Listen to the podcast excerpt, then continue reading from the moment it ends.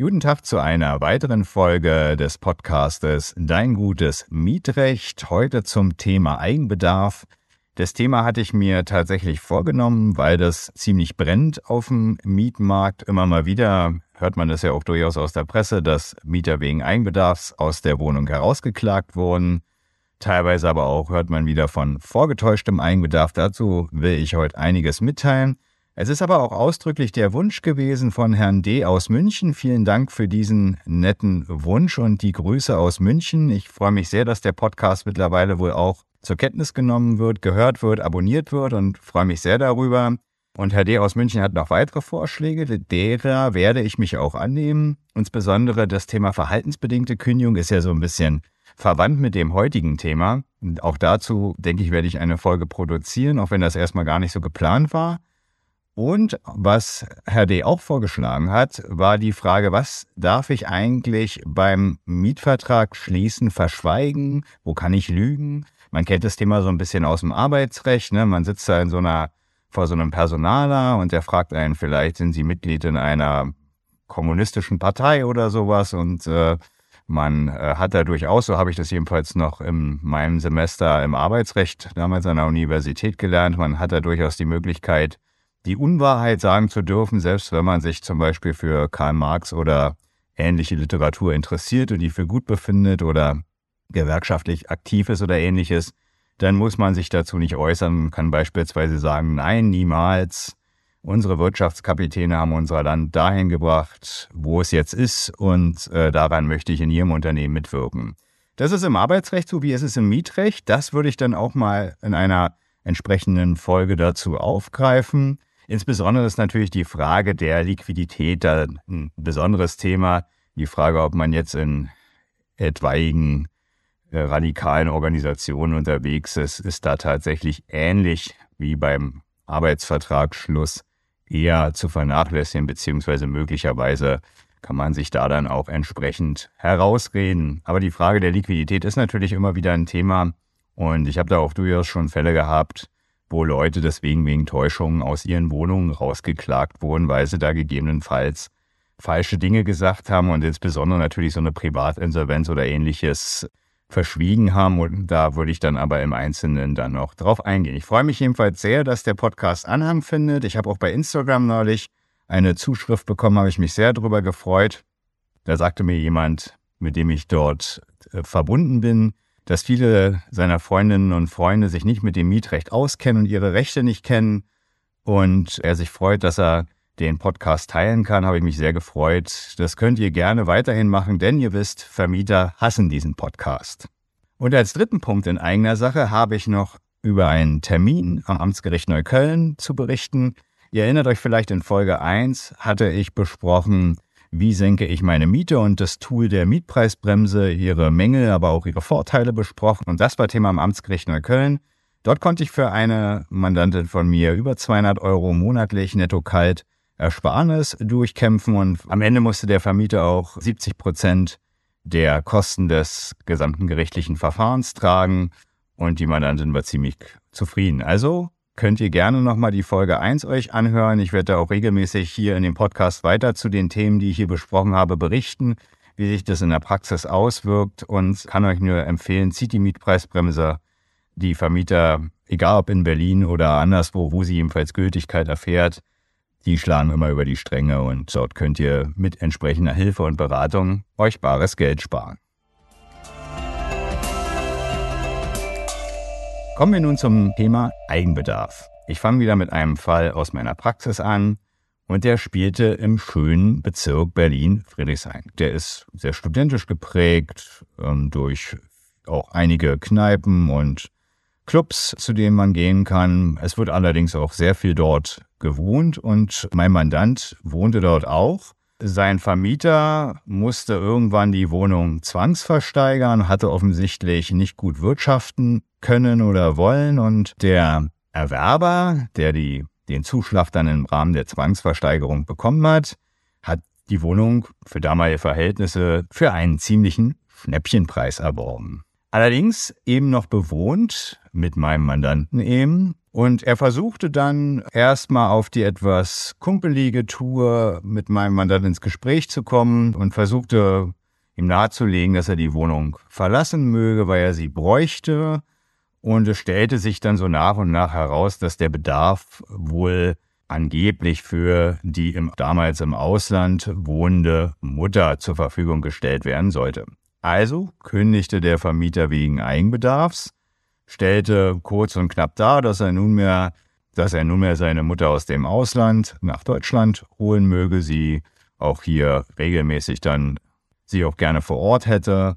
Und das Ganze klingt für sich genommen jetzt erstmal durchaus plausibel, hatte den einen oder anderen Haken schon doch im Vorfeld. Denn die Mutter war bereits 66 Jahre alt zu dem Zeitpunkt. Die Wohnung war im vierten OG. Es gab keinen Fahrstuhl. Und die Hinweise, also jetzt schon über fünf Jahren übrigens im nicht-europäischen Ausland, also schon recht weit weg von Berlin lebte, da drängte sich in dem Moment jedenfalls nicht auf, dass sie nunmehr die Zelte dort, wo sie sich jetzt eingelebt hat, abbrechen würde, zumal sie auch in einer relativ angenehmen, warmen klimatischen Sphäre sich aufhielt oder aufhalten sollte. Ganz genau wusste man es letztendlich nicht oder hat es nie rausgekriegt, dazu komme ich noch. Aber letztendlich war das alles schon ein bisschen komisch und mein Mandant blieb hartnäckig. Hier möchte ich noch eine kleine Anekdote voranstellen. Denn zu dem Mandat bin ich schon auf eine etwas sonderbare Weise gekommen. Ich hatte in Neukölln vier Mietparteien eines Hauses vertreten gegen ein städtisches Wohnungsunternehmen, welches eine Modernisierung gegen meine Mandanten durchsetzen wollte. Da hatte ich dann auf der Gegenseite natürlich in allen vier Fällen mit dem gleichen Anwalt zu tun und mit dem Kollegen kam ich ziemlich gut klar und wir hatten am Ende wirklich gute Ergebnisse ausgestritten und waren beide mit erhobenem Haupt aus den Prozessen gegangen. Und dieser Kollege sagte irgendwann mal, Mensch, Herr Schauer, zum Du ist es irgendwie nie gekommen. Warum, weiß ich gar nicht, obwohl wir jetzt so altersmäßig gar nicht so weit voneinander weg waren. Sagte irgendwann, Herr Schauer, haben Sie mal Interesse, einen Freund von mir zu vertreten? Er hat das und das Problem. Und Sie sind jemand, dem ich das zutraue. Und da dachte ich, das ist mal eine schöne Anbahnung eines Mandatsverhältnisses. Da kann man eben auch mal sehen, dass auch wenn man auf die Klingen kreuzt, man durchaus auch den anderen wertschätzen kann. Das fand ich wirklich toll. Mein Mandant blieb also hartnäckig und bekam dann letztendlich im August 2017 folgende Mail. Ich zitiere mal. Ich hoffe, Ihnen ist bewusst, dass Sie im Falle einer Niederlage nicht nur eine Zwangsräumung zu erwarten haben, sondern auch die Kaution verlieren, alle anwaltlichen und Gerichtskosten tragen müssen, keine positive Referenz von mir erhalten und auch keine Bestätigung der Mietschuldenfreiheit. Im Gegenteil, die Zwangsräumung kann ihrem künftigen potenziellen Vermieter nicht verschwiegen werden. Ja, das klingt schon nicht gerade mehr so fein. Und dann auch noch der letzte Satz hat dem Ganzen auch noch so ein bisschen die Krone aufgesetzt. Ihre Aussichten nach der Zwangsräumung eine andere Wohnung anzumieten, können Sie sich jetzt selber ausmalen. Nun ja, das ist sicherlich eine klare Ansage und mein Mandant blieb trotzdem hart, ließ sich davon nicht verunsichern und es kam, wie es kommen musste. Die Räumungsklage trudelte ein. Da dann wurde letztendlich nochmal wiederholt, was bisher bekannt war und noch ein bisschen erweitert. Also es wurde noch einiges zur Mutter vorgetragen. Die hat einen guten Bezug zu Deutschland, hat dort 30 Jahre gelebt, bezieht zumindest teilweise eine deutsche Rente, hat wohl auch Krankenversicherungen und, und würde sich auch regelmäßig zur ärztlichen Behandlung wohl hier nach Deutschland begeben, wobei das Land, in dem sie gewohnt hat, ich will hier nicht näher drauf eingehen, aber auch eine sehr, sehr gute Krankenversorgung hat. Von daher war das schon alles ziemlich unwahrscheinlich. Dementsprechend haben wir das selbstverständlich alles in Zweifel gezogen in unserer Erwiderung und haben auch nochmal insbesondere darauf hingewiesen, dass jemand, der schon fast 70 Jahre alt ist, wohl kaum in einer Wohnung in einer vierten Etage in einem relativ belebten Berliner Bezirk ziehen wird. Und das vor dem Hintergrund, dass hier kein Fahrstuhl in dem Gebäude vorhanden war, ist doch Ganze ziemlich unplausibel erscheint. Ja, die entsprechenden Hinweise hat dann die Gegenseite aufgenommen und hat auch darauf nochmal erwidert. Es durfte nicht fehlen, dass die gute Mutter ja noch völlig fit sei und auch mit ihren 66 Jahren. Da fängt ja das Leben bekanntlich an, wo ziemlich viel tanzen geht und das Treppensteigen überhaupt kein Problem sei und auch noch am Nachtleben teilnehmen würde. Letztendlich hat der Vermieter in dem Prozess immer wieder versucht, unseren Mandanten möglicherweise dazu zu bringen, noch freiwillig zu gehen, in Aussicht gestellt, dass gegebenenfalls keine Schönheitsreparaturen, ihr erinnert euch, Schönheitsreparaturen war gerade in der letzten Folge hörbar, da könnt ihr euch gerne noch mal was dazu anhören, dass keine Schönheitsreparaturen gemacht werden sollen, dass womöglich eine Umzugshilfe gezahlt wird. Letztendlich hat unser Mandant aber sich auf den Standpunkt gestellt, nein, er lässt es drauf ankommen. Worauf ankommen? Der Vermieter muss ja den Umstand, dass er Eigenbedarf hat, den muss er beweisen. Das heißt, der Vermieter war in der Beweispflicht in der Situation und hatte in dem Moment seine Mutter als die Zeugin dazu. Die hätte dann im Zweifel, das wissen wir jetzt nicht, weil es letztendlich nicht mehr zur Zeugenvernehmung kam, die hätte dann im Zweifel ja durchaus, wenn es insbesondere nicht gestimmt hat, vor dem Gericht lügen müssen und das wäre dann natürlich eine Prozessbetrugssituation. Die Hartnäckigkeit meines Mandanten hat jedenfalls am Ende dazu geführt, und das war dann der gute Ausgang des Prozesses, dass der Vermieter die Segel gestrichen hat und auf die Vernehmung der Mutter verzichtet hat. Das war ganz interessant. Er hat dann nicht einfach die Klage zurückgenommen, sondern er hat dann einfach gesagt, er möchte nicht die Mutter als Zeugin mehr anbieten und trotzdem ein Urteil haben. Das war letztendlich dadurch ein etwas teurer Spaß geworden oder dadurch hat sich der Prozess letztendlich für ihn verteuert. Und das Gericht hat dann auch entsprechend, wie es kommen musste, so geurteilt, dass es gesagt hat, der Vortrag ist bestritten worden von uns und der Vermieter ist dem Beweis schuldig geblieben. Das war dann natürlich letztendlich recht einfach. Ich bin ja durchaus ein Freund davon, als jemand, der oft Strafverteidigung macht, Zeugen zu vernehmen und durchaus versucht es, die Zeugen in Widersprüche zu verwickeln. Das hätte mir durchaus Spaß gemacht, letztendlich kam es dann aber nicht dazu und der Mieter lebt bis heute dort. Jetzt aber zum Thema, und was ist das eigentlich im Detail? Denn auch wenn der Prozess, über den ich gerade berichtet habe, durchaus positiv ausging, muss man am Ende des Tages festhalten, Eigenbedarf ist grundsätzlich ein Kündigungsgrund. Und zwar einer, der, ja, das muss man schon sagen, ziemlich zynisch ist. Warum?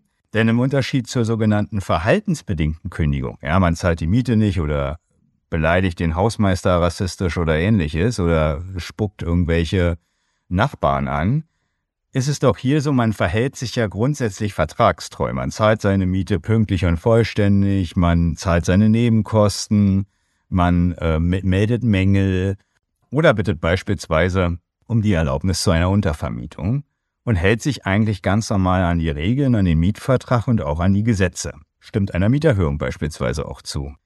All dies ist nicht Thema, wenn der Vermieter wegen Eigenbedarfes kündigt. Er tut es einfach, weil in seiner Sphäre letztendlich ein Grund liegt und nicht in der des Mieters.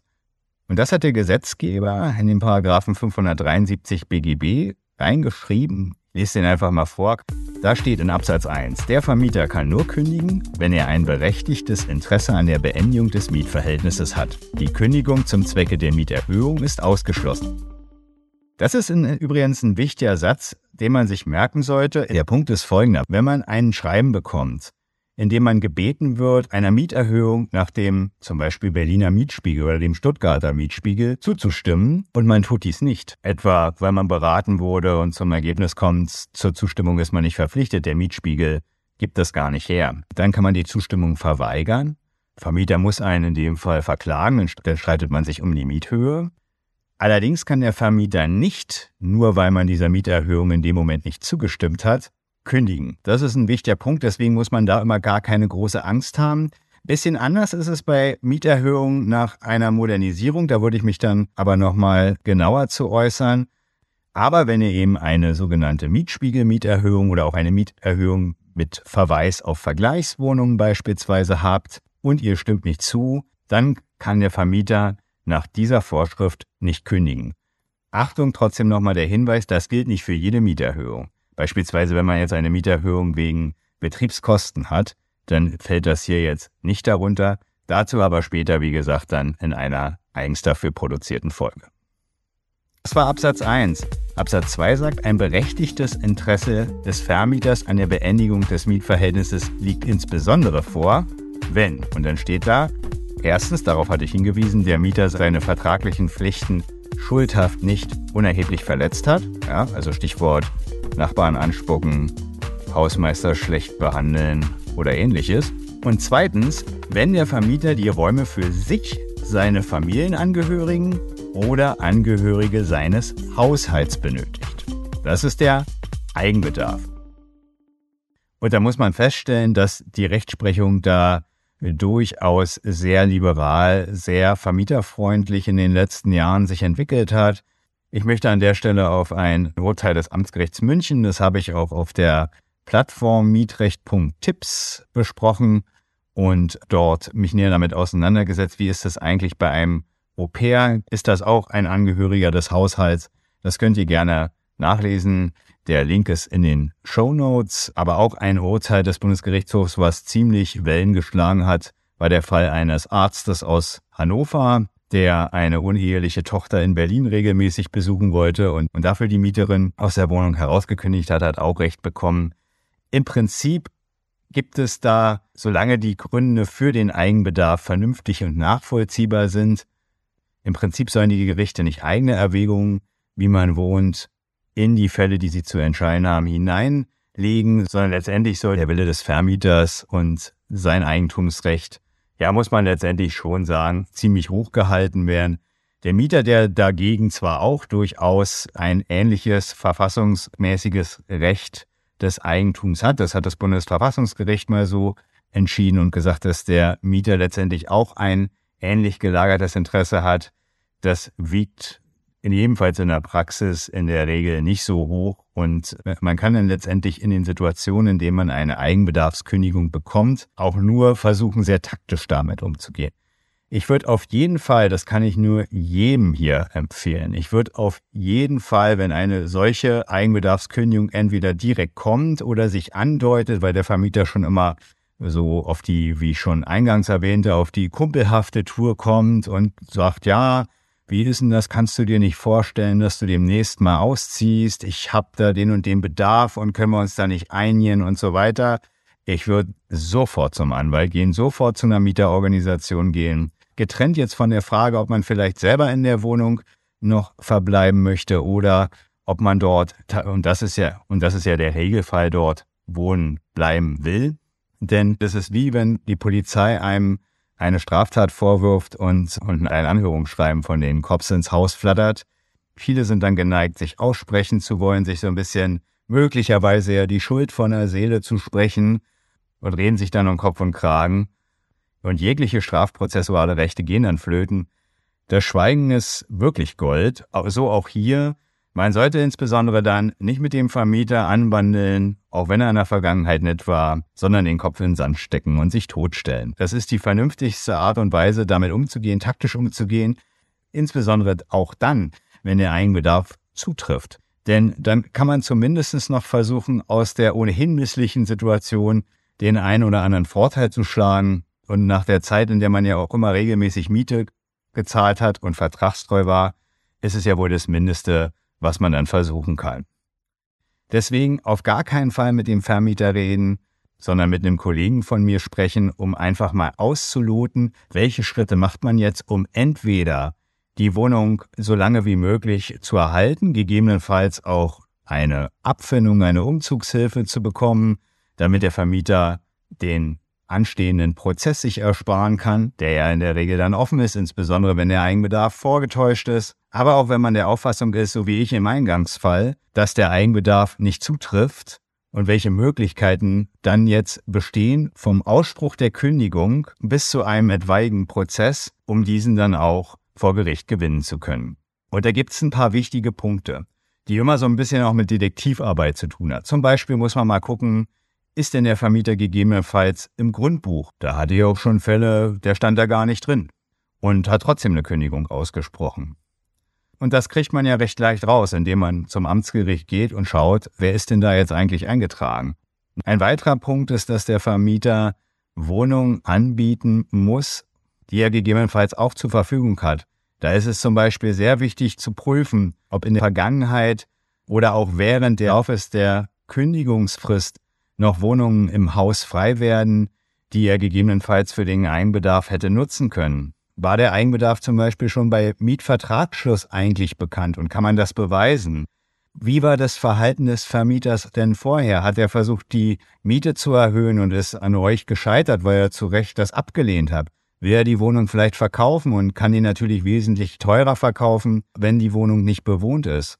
Habt ihr möglicherweise auf eurem Recht auf Mangelbeseitigung gepocht und der Vermieter ist dem nur sehr zähneknirschend nachgekommen und hat schon öfter mal euch gedroht, dass er euch rausschmeißt? Was auch nicht selten vorkommt, ist, dass der Eigenbedarf total schlecht begründet ist. Insbesondere die Provinzvermieter sind da ganz große Klasse, was ich da schon in Eigenbedarfskündigungen lesen konnte.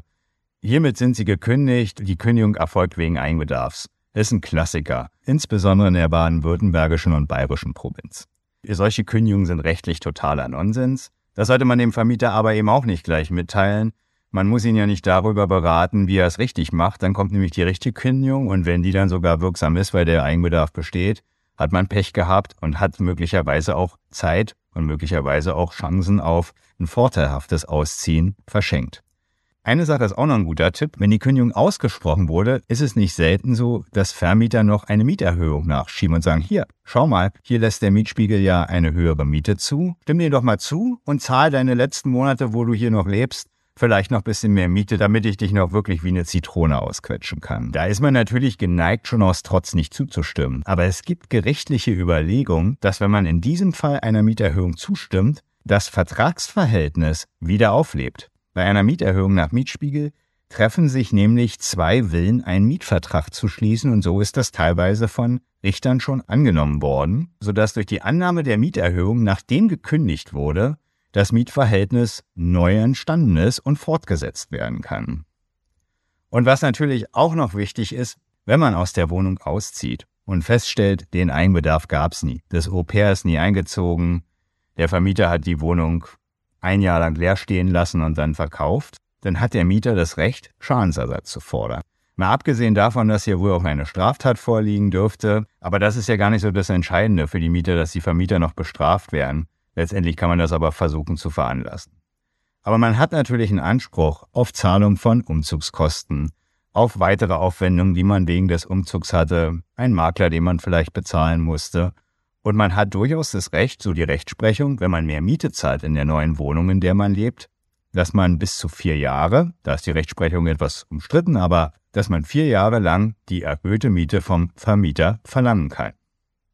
Insofern ist mein Fazit hier, es ist wie mit der Polizei. Wenn die sagt, sie werden einer Straftat beschuldigt, dann schweigt man, geht zum Anwalt, holt sich die Akte und überlegt sich eine vernünftige Strategie. Und das ist nichts anderes, wenn der Vermieter sagt, ich kündige wegen Eigenbedarf. Dann ist das Tischtuch zerschnitten. Dann gibt es keinen Grund, sich mehr anzukumpeln. Spätestens dann ist das Mietverhältnis feindselig geworden und es wäre ziemlich verkehrt und mangelhaft, an der Stelle sich noch zu vertragen, denn der Vermieter möchte in dem Moment nur eins, eure Räumung. So, zum Abschluss noch ein weiterer Fall. Ich werde euch auch übrigens vom Amtsgericht, damals hieß es noch Tempelhof Kreuzberg, jetzt heißt es nur noch Kreuzberg, euch mal das Aktenzeichen in die Shownotes tun.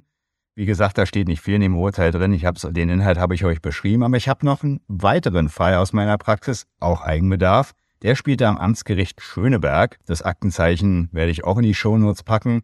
Das Urteil ist in dem Sinne existent noch, allerdings haben wir uns damals in der zweiten Instanz am Landgericht verglichen und das ist nochmal ein schöner Fall, auch nochmal als Beweis dafür, dass es sich lohnt, durchaus sich in solchen Fällen taktisch zu verhalten. Wie war es hier? Die Mandantin von mir lebte in einer Souterrain-Wohnung und die Vermieterin wollte die Wohnung von ihr gar nicht dazu nutzen, um selbst dort zu leben oder ihre Angehörigen dort zu platzieren. Nein, sie wollte letztendlich wohl mehr oder minder das Archiv ihrer Steuerkanzlei dort abstellen und brauchte dafür die Räumlichkeiten.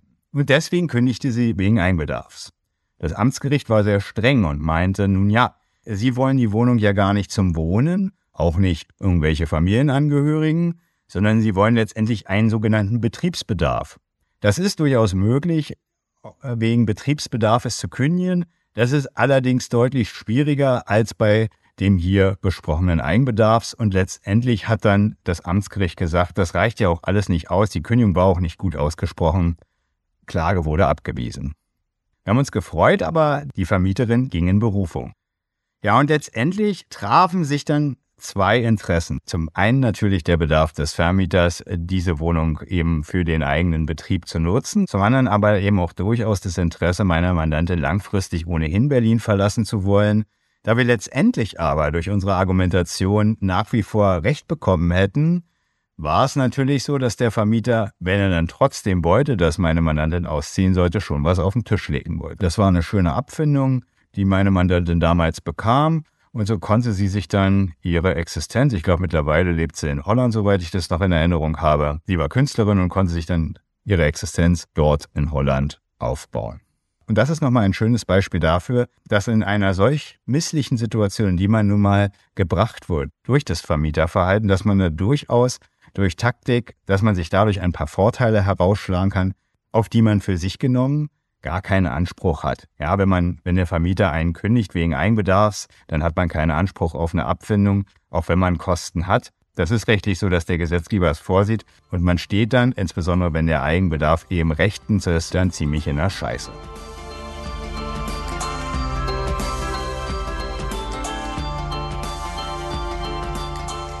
Ja, ich bin dann mit der Folge zum Eigenbedarf am Ende. In der nächsten Folge wird es um die Mietkaution gehen. Da hatte ich ja schon ein paar Hinweise gegeben in der Folge zu den Schönheitsreparaturen. Könnt ihr euch, wie gesagt, gern nochmal anhören. Vielen Dank fürs Zuhören und ich würde mich freuen, wenn ihr den Podcast weiterempfehlt und bewertet, insbesondere bei Apple Podcasts. Und denkt immer dran, Vermieter hassen diesen Podcast.